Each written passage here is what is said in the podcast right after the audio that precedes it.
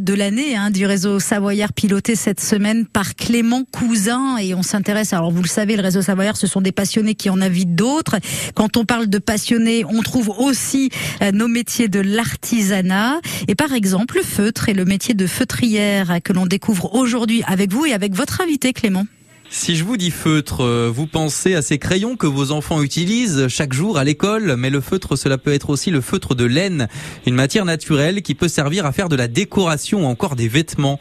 Bonjour Sylvie Girardot. Bonjour. C'est ce que vous proposez Sylvie dans les Bauges, euh, au Châtelard. Sylvie, comment expliquer simplement ce qu'est le feutre de laine? Alors le feutre, c'est une technique qu'en fait, euh, bah, on a toujours, on a tous mis un pull à la machine à laver, et puis il ressort, il est trop petit. Bah, ça va être un peu la même chose en fait avec la, laine. Elle va s'entremêler euh, les fibres les unes entre elles et puis ça va créer euh, avec une action d'eau et de savon euh, du feutre. En fait, ça va rétrécir, ça va, ça va diminuer. De votre côté, Sylvie, vous utilisez une laine qui provient des Alpes, de chez nous? Oui, la laine tonnet marteau. Ah, qu'est-ce qu'elle a de, de particulier?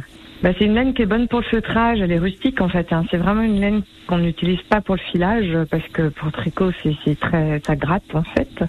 Donc on va vraiment plus l'utiliser pour euh, pour tout ce qui est feutre et c'est une laine qui est souvent jetée en fait la laine tonne et marteau et on, on la on la dit rustique en fait. Hein. C'est c'est le nom qu'on va mettre à cette laine. Et quelque chose de très original, vous teintez votre laine, vous lui donnez de la couleur? Voilà, avec des plantes, avec des plantes qu'on peut trouver en montagne ou, ou des, des, pigments euh, certains que j'achète, mais on peut euh, euh, au gré de balade ramasser des mhm. plantes pictoriales et après après teindre notre laine avec ces plantes. Et qu'est-ce que ça donne comme couleur alors? Ben, par exemple, le millepertuis, alors c'est assez rigolo parce que le millepertuis, c'est une fleur qui est jaune. Quand on la prend dans la main, ça donne une huile rouge à la base, hein, puisqu'elle est utilisée en, en, dans tout ce qui est médicinal. Et en fait, ça donne du vert. Hum, et quels sont alors les articles que vous feutrez à la main? Alors je vais aller, ça va aller du chapeau, ça peut aller au sac, ça peut aller à des petites lampes, ça peut aller à des petits accessoires, des savons aussi qu'on peut on peut mettre de la laine autour d'un savon et ça nous fait un savon feutré et on sale avec. Hum. Voilà, il y, y, a toute forme de, de choses qu'on peut faire avec ça. C'est important de le dire, c'est respectueux de l'environnement, hein, ce travail de, de feutrière. Complètement, voilà.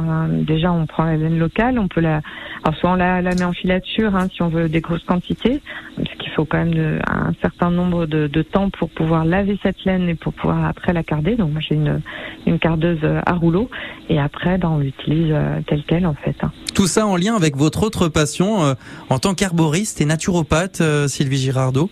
Oui, alors l'herboristerie surtout. Euh, bah, du coup, ça m'a mené aussi à, à, utiliser les plantes euh, de, de, débauche et euh, notamment les plantes tinctoriales en fait. Hein. Pour découvrir ces créations, Sylvie, à base de laine, des pays de Savoie, on peut se rendre à la boutique Art Terre qui se trouve au Châtelard. Plus d'informations sur art-bauge.fr. Merci Sylvie. Bah, je vous en prie, merci à vous. Merci à, tous les deux, Sylvie et Clément. Clément, on, vous retrouve demain pour de nouvelles aventures et puis euh, les meilleurs moments euh, du réseau Savoyard sont à réécouter, hein, vous le savez, le dimanche à partir de midi. On poursuit avec Cat Trees. Voici Please, Please, Please sur France Bleu Pays de Savoie.